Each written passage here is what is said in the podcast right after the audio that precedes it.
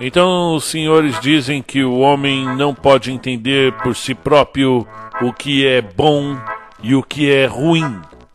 Que toda a questão está no meio. Que somos vítimas do meio. Mas eu acho que toda a questão está no acaso. Eu vou falar um pouco sobre mim. Conta um conto apresenta de Tolstói Depois do baile. Narração Marcelo Fávaro. Assim começou a falar Ivan Vassilievich, respeitado por todos, depois de uma conversa que tivemos sobre o fato de que, para o aperfeiçoamento pessoal, antes é necessário mudar as condições em que as pessoas vivem. Na verdade, ninguém disse que é impossível entender por si mesmo o que é bom e o que é ruim. Mas Ivan Vassilievich tinha uma maneira sui generis de responder os próprios pensamentos que surgem em decorrência de uma conversa. E por causa desses pensamentos, de contar episódios de sua vida. Muitas vezes ele esquecia completamente a razão por que estava contando arrebatado pela história, ainda mais porque contava com muita franqueza e veracidade. E assim foi que ele fez também naquele momento. Eu vou falar sobre mim mesmo. Minha vida inteira se constituiu assim, e não de outra forma. Não por causa do meio, mas de algo totalmente diferente. E do que foi então? perguntamos. É uma longa história. Para entender, precisaria contar muita coisa. Então conte. Ivan Vassilievich refletiu, baixou a cabeça. Sim, disse ele.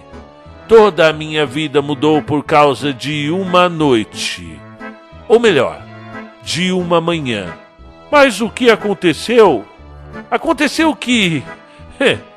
Eu me apaixonei profundamente.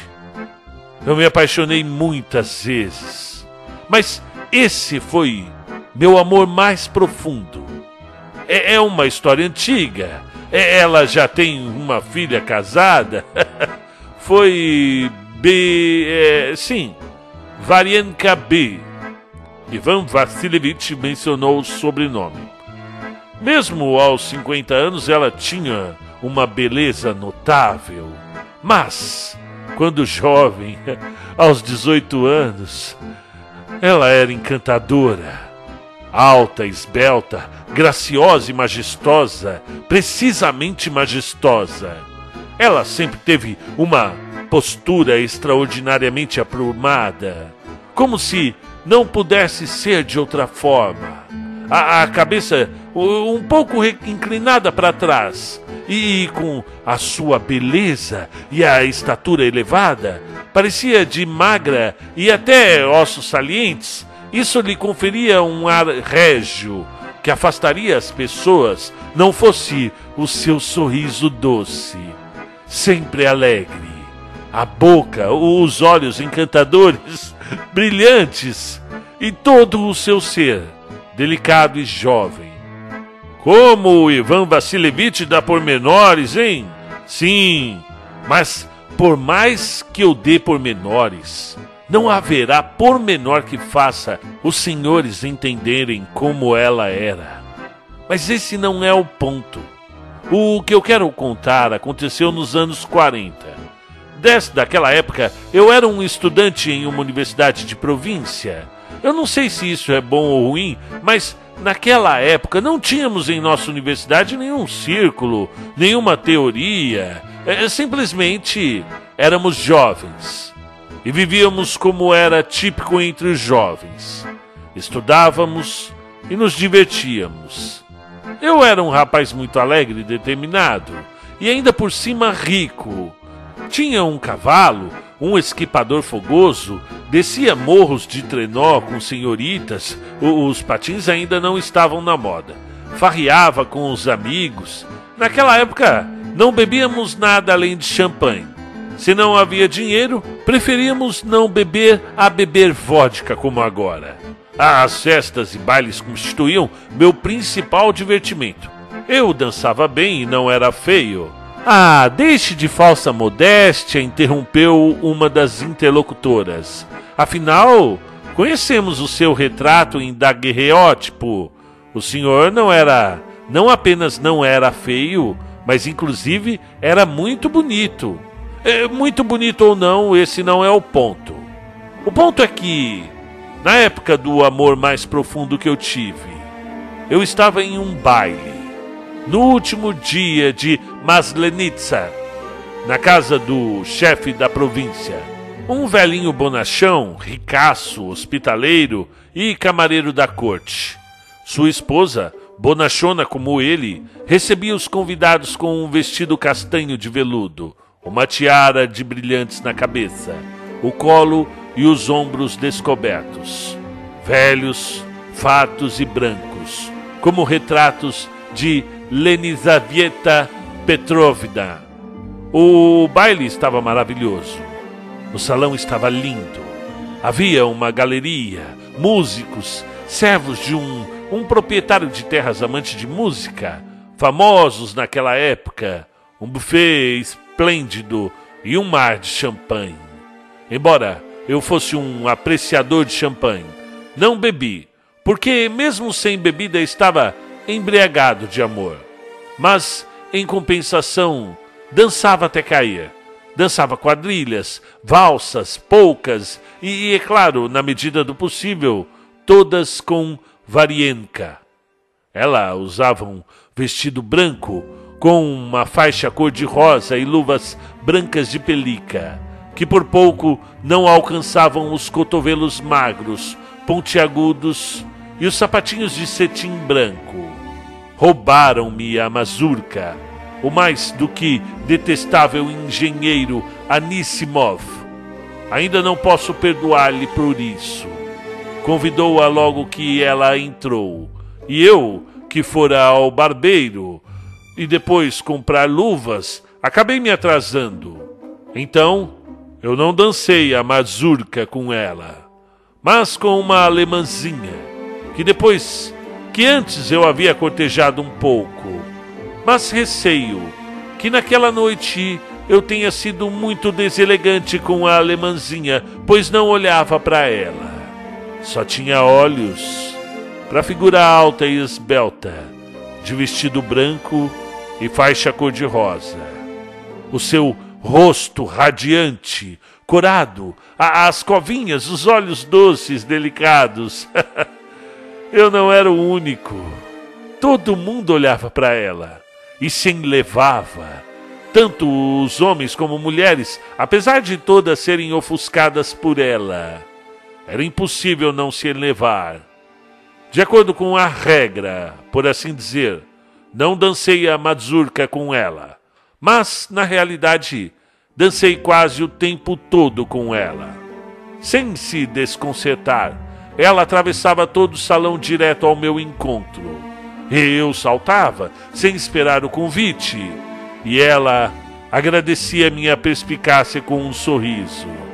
E quando nos aproximávamos, e, e ela não adivinhava minha qualidade e não estendia a mão para mim, encolhia os ombros magros e, como prova do remorso e consolo, sorria para mim. Quando havia figuras de valsa da mazurca, passávamos muito tempo valsando. E ela, muitas vezes ofegante, sorria e dizia: Encore. E eu, então, valsava, valsava e não sentia o meu corpo. Ah, mas como não sentia? Acho que sentia e muito quando a envolvia pela cintura, não só o seu corpo, mas também o dela, disse um dos convidados. De repente, Ivan Vassilievich ficou ruborizado e de raiva quase gritou: Sim, assim são os, os senhores os jovens de hoje em dia, os senhores não veem nada além do corpo. Na nossa época não era assim, rapaz. Quanto mais profundamente eu me apaixonava, mais incorpórea ela se tornava para mim. Os senhores agora veem as pernas, os tornozelos e algo mais. Os senhores despem as mulheres pelas quais estão apaixonados. Mas para mim, como dizia Alphonse Carr, que era um bom escritor, no objeto do amor sempre havia vestes de bronze. Não somente não as despíamos, mas procurávamos cobrir a nudez, como um bom filho de Noé. Ah, mas os senhores não vão entender isso. não lhe deu ouvidos. E, e, o que houve depois? Disse um de nós. Bem, sim. Então eu continuava dançando com ela e não via o tempo passar. Os músicos, já com um certo desespero de cansaço, sabem como acontece no fim de um baile, repetiam sempre o mesmo tempo da mazurca. Pais e mães já tinham se levantado das mesas e carteado dos salões. Esperando o jantar, os criados corriam cada vez mais. Levando algo, passava das duas. Era preciso aproveitar os últimos minutos. Mais uma vez, eu a escolhi, e pela centésima vez percorremos o salão. E, e então, depois do jantar, a quadrilha é minha? Disse-lhe eu, levando-a para o seu lugar. Claro, se não me levarem embora, disse ela, sorrindo. Eu não permitirei, disse eu. O senhor poderia me dar o leque? disse ela. É, é uma pena ter que devolver, disse eu, entregando-lhe o leque branco barato. Ah, aqui está, para consolá-lo, disse. E ela arrancou uma pluma do leque e me deu. E eu peguei a pluma e só podia expressar todo o meu arrebatamento e gratidão com um olhar. Eu não estava apenas alegre, contente. Eu estava feliz, ditoso, cheio de bondade. Eu não era mais eu mesmo, mas algum ser etéreo que não conhecia o mal e capaz de fazer apenas o bem eu escondi a pluma na luva e fiquei ali parado. Eu não, não, não conseguia, eu não conseguia me afastar dela. Olhe, estão convidando o papai para dançar, disse ela, mostrando a figura alta e imponente do pai. Um coronel com as dragonas prateadas, junto à apota, com a anfitriã e outras senhoras. Vem aqui, Varienka! Ouvimos a voz alta da anfitriã com sua tiara de brilhantes e ombros a la Elisavieta. Varienka aproximou-se da porta e eu a segui. Mas, Cherie, convença seu pai a dar uns passos com a senhora.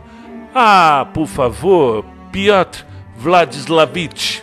Dirigiu-se a anfitriã coronel.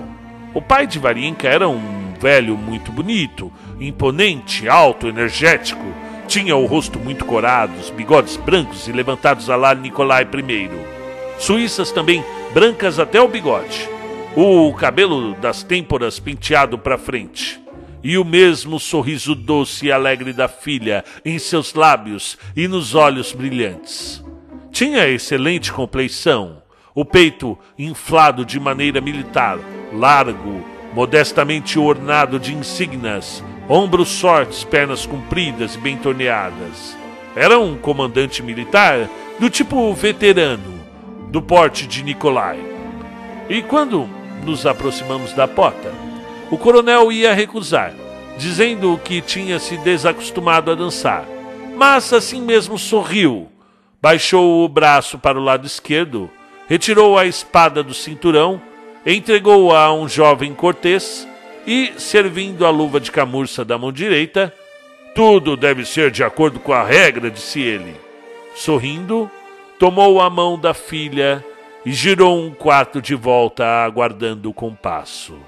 E depois de esperar o início do tema da mazurca, ele bateu um pé com desenvoltura, estendeu o outro, e sua figura alta, corpulenta, começou a se deslocar ao redor do salão batendo as solas e um pé contra o outro, ora de forma silenciosa e sutil, ora estrondorosa e tempestuosa.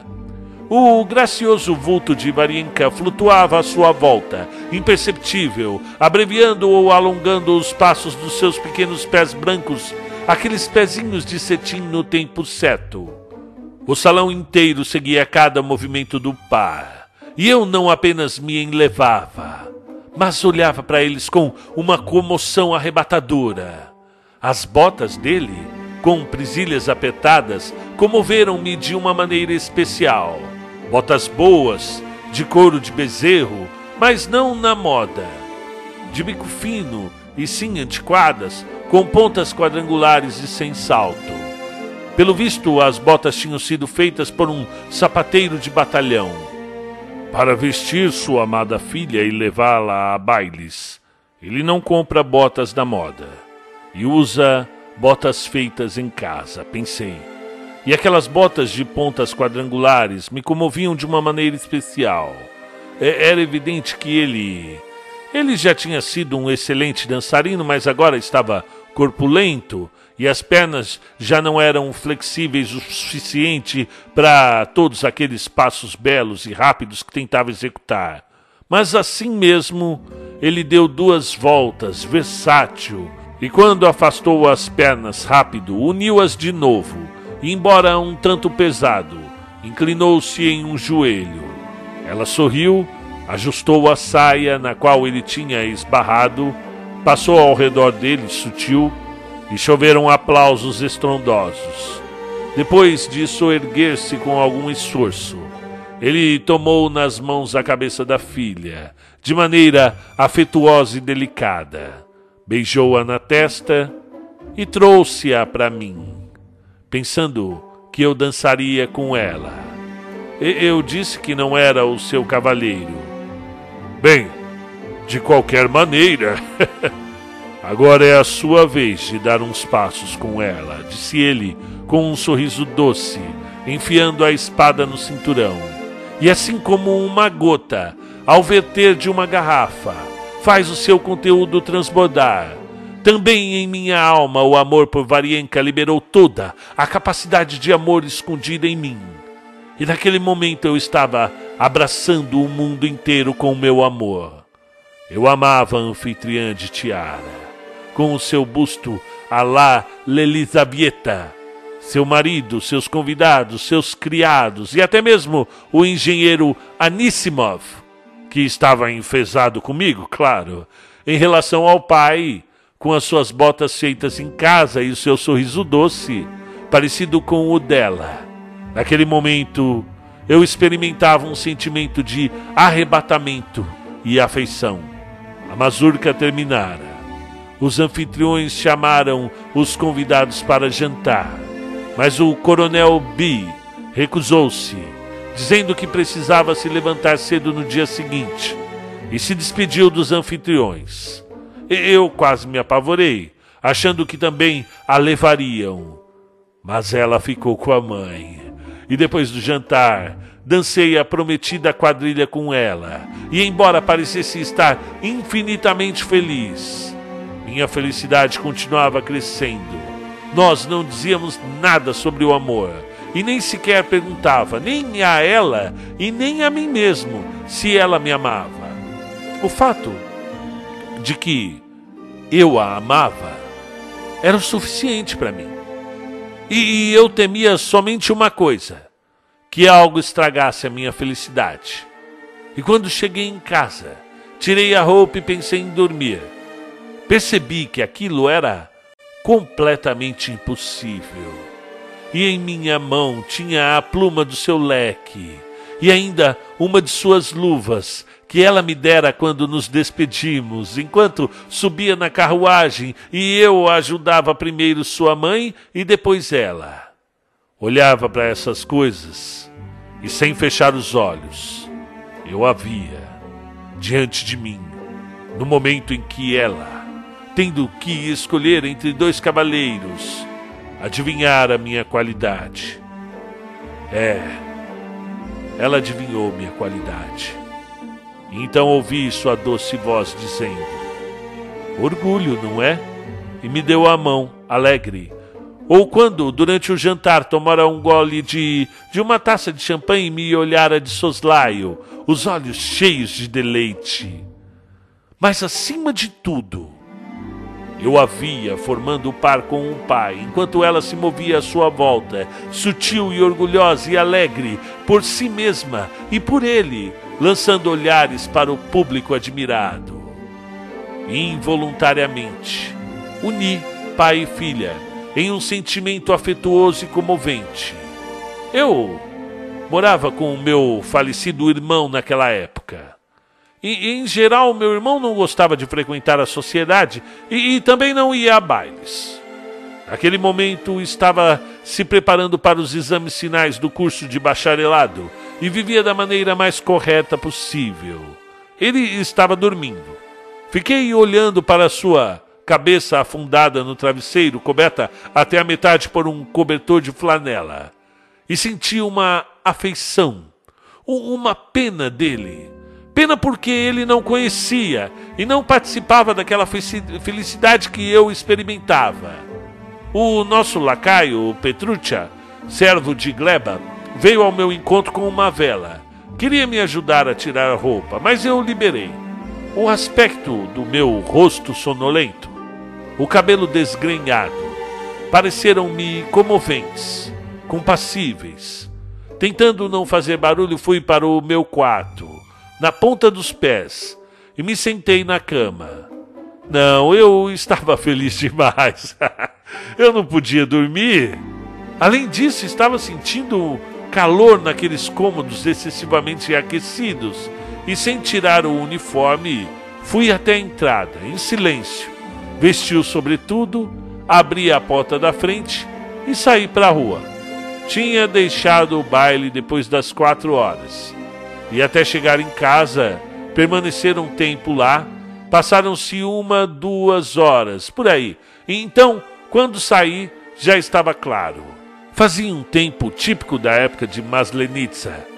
Havia névoa, a neve saturada de água derretia nas ruas e todos os telhados gotejavam.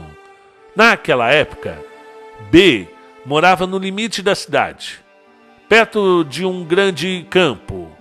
Em uma extremidade desse campo havia um passeio público e na outra um instituto para moças nobres. Percorri nossa travessa deserta e saí em uma rua grande, onde começaram a se encontrar pedestres, carroceiros com lenha entre nós, cujos patins resvalavam na calçada cavalos que balançavam uniformemente, as cabeças molhadas sobre jugos lustrosos, cocheiros cobertos por pequenas esteiras, arrastando as enormes botas ao lado das carroças. As casas da rua, que pareciam muito altas no meio da neva. Tudo me parecia especialmente delicado e significativo. E quando cheguei ao campo onde ficava a casa deles, avistei em uma das extremidades, em direção ao passeio público. Algo grande, negro, e ouvi sons de flauta e tambor que vinham de lá. E a minha alma cantava o tempo todo, e de quando em quando ouvia-se o tema da mazurca. Mas ela era uma música diferente, uma música austera, ruim. O que é isso? pensei e fui por um caminho escorregadio que atravessava o meio do campo em direção aos sons. E depois de percorrer uns cem passos, comecei a distinguir muitos vultos escuros por trás da névoa. É, pelo visto, soldados. Na certa, deve ser um treinamento. E junto com um ferreiro de peliça curta, encebada e avental, que carregava algo e andava na minha frente, aproximei-me os soldados de uniforme negro estavam em duas fileiras, frente a frente, e não se moviam, os fuzis em posição de descanso. E atrás deles, um tocador de tambor e o flautista, repetindo incessantemente a mesma melodia, desagradável, estridente. O que estão fazendo? perguntei ao ferreiro que havia parado ao meu lado. Estão castigando um tátaro por fuga, disse o ferreiro, com raiva, lançando um olhar para o distante fim das fileiras. Eu comecei a olhar para lá e avistei, no meio das fileiras, algo terrível. Aproximava-se de mim um homem nu da cintura para cima, preso às armas de dois soldados que o conduziam. E, e, ao seu lado ia um militar alto de capote e cap, cuja figura me pareceu familiar. E contraindo o corpo todo, arrastando os pés sobre a neve derretida, o castigado. O castigado ele debaixo de golpes que despencavam nele de ambos os lados, movia-se em minha direção, ora inclinando-se para trás. E então os sargentos que o conduziam preso aos fuzis empurravam-no para frente, ora caindo para frente.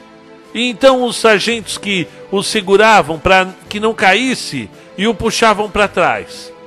E o militar alto não saía do seu encalço com um passo firme, embora de vez em quando tremesse. Era o pai dela, com o seu rosto corado, o bigode e as suíças brancas. E a cada golpe, o castigado, como que atônito, virava o rosto franzido por causa do sofrimento para um lado de onde vinha o golpe, e arreganhando os dentes brancos, ficava repetindo as mesmas palavras. Somente quando ele já estava muito perto eu pude distinguir essas palavras. Ele não falava, mas soluçava. E, tem de piedade, irmãos! E, tem de piedade, irmãos! Mas os irmãos não tinham piedade. E quando Decile me alcançou de vez, vi o soldado que estava à minha frente dar um passo resoluto adiante e assobiando brandir o seu bastão no ar e bater com força nas costas do tártaro. E o. Bem. O tártaro se contraiu para frente, mas os sargentos o seguraram. E um golpe idêntico recaiu sobre ele do outro lado. E novamente do lado de cá, e novamente do lado de lá. O coronel ia ao lado dele, ora olhando ao redor prestando atenção onde pisava, ora para o castigado, aspirando o ar, inflando as bochechas, e o soltava lentamente, projetando os lábios para frente. E quando Dicile passou no local onde eu estava, avistei entre as fileiras as costas do castigado de relance. E era algo tão variegado, úmido, vermelho, antinatural, que eu não podia acreditar que fosse o corpo de um homem. Ah, meu Deus! exclamou o ferreiro ao meu lado. O Dicine começou a se afastar, mas continuavam a golpear o homem dos dois lados, e ele tropeçava, se contorcia, os tambores continuavam a bater, a, a flauta continuava a sibilar, e a figura do coronel, alta e imponente, continuava a caminhar, com passo firme, lado a lado com o castigado. E de repente o coronel parou e se aproximou rápido de um dos soldados. Eu vou ajudá-lo, ouvi sua voz enfurecida. Vai errar? Vai? Eu vi como ele, com sua mão forte, de luva de camurça, bateu no rosto de um soldado assustado baixo, fraco, porque este não descer o seu bastão com força suficiente nas costas vermelhas do tártaro. Tragam açoites novos! gritou ele, olhando ao redor, e me avistou. Fingindo que não me conhecia, ele virou depressa, franzindo a testa, com um ar ameaçador e perverso. Eu estava com tanta vergonha que, sem saber para onde olhar, como se se eu é que tivesse sido desmascarado no ato mais vergonhoso do mundo, eu baixei os olhos e me apressei em ir para casa.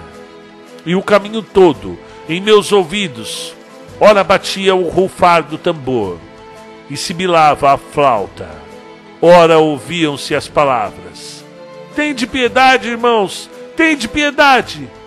Ora eu ouvia a voz presunçosa, enfurecida do coronel gritando: Vai errar, vai!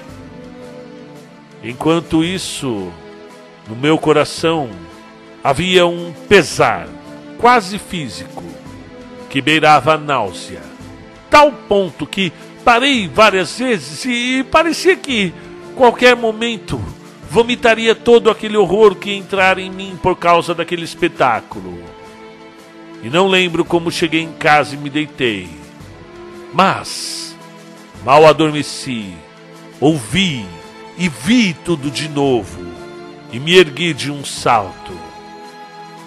Pelo visto, ele sabe algo que eu não sei, pensei em relação ao coronel. Se eu soubesse o que ele sabe, eu entenderia o que vi, e isso não me atormentaria. Mas, por mais que eu pensasse, não podia entender o que o coronel sabia, e adormeci apenas ao anoitecer, depois de ter ido à casa de um amigo e bebido com ele até ficar completamente embriagado. Então os senhores acham que aquele momento concluí que o que tinha visto era algo ruim? De modo algum.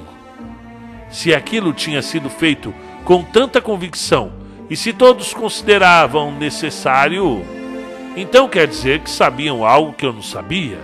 Pensava e tentava descobrir o que era mas por mais que tentasse, não conseguia descobrir o que era. E nem depois. E sem descobrir, não podia ingressar no serviço militar, como antes desejava. E não apenas não servi o exército, mas nunca servi em lugar nenhum. E como os senhores podem ver, não servi para nada. Bem, nós sabemos que o Senhor não serviu para nada, disse um de nós. É melhor dizer: quantas pessoas não teriam servido para alguma coisa se não fosse o Senhor? Bem, isso já é uma completa bobagem, disse Ivan Vassilievich, sinceramente exasperado. Bem, mas e o amor? Amor?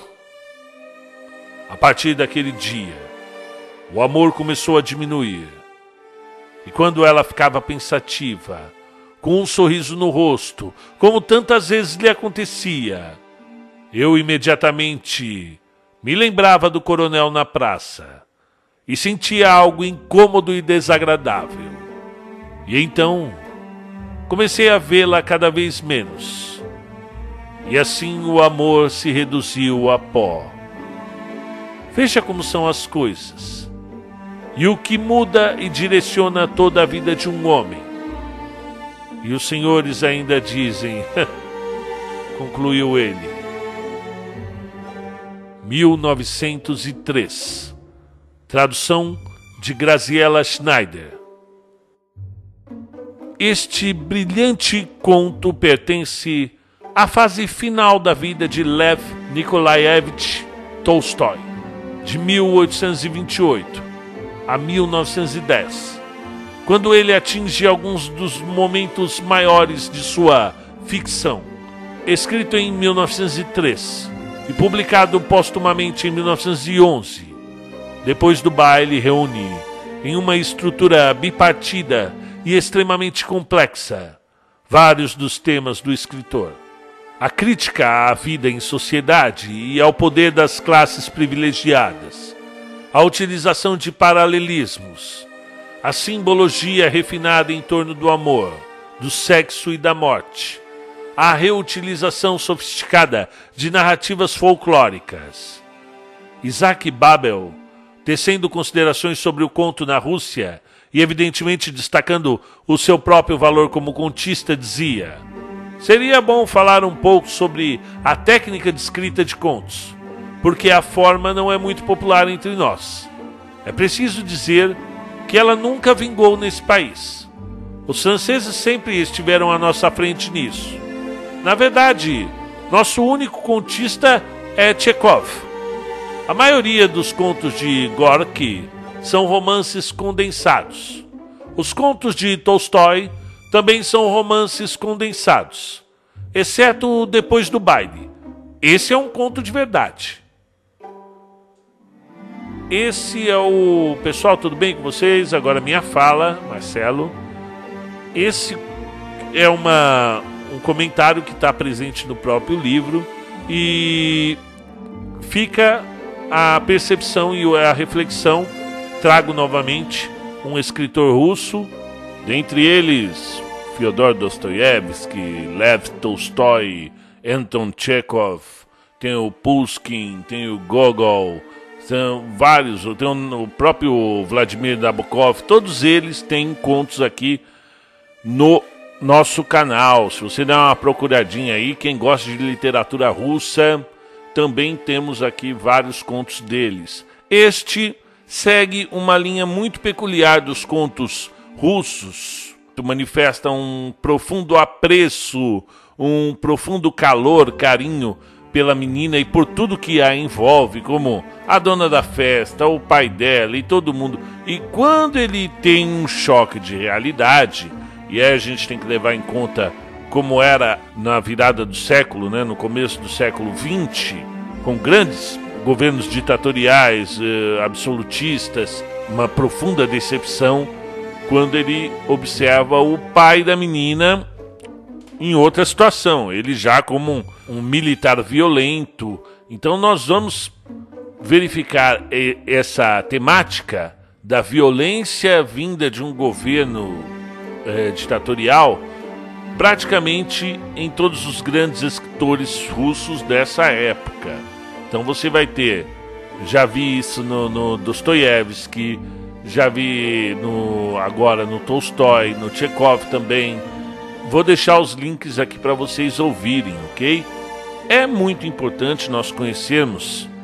Então, para quem gostaria de ter essa aproximação, né, já é uma, um tipo de aproximação ao Lev Tolstói, o grande escritor de Guerra e Paz, um livro de puxa vida, tem mais de mil páginas, tem centenas de personagens. É uma das obras, qualquer lista que você faz de grandes romances da história da humanidade, está esse genial Tolstói. E a literatura ela está aí para mostrar isso.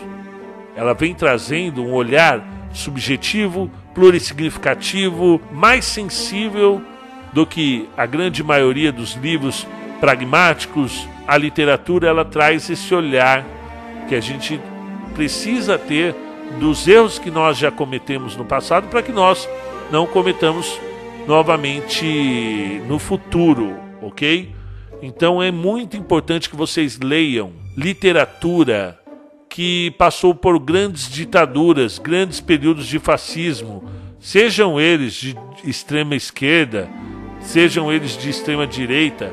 É importante você conhecer o que aconteceu lá atrás para que a gente não cometa erros novamente no futuro. E esse tipo de reflexão é bem válida e é muito bem-vinda aqui no canal, ok? Obrigado a todos e vamos até o próximo.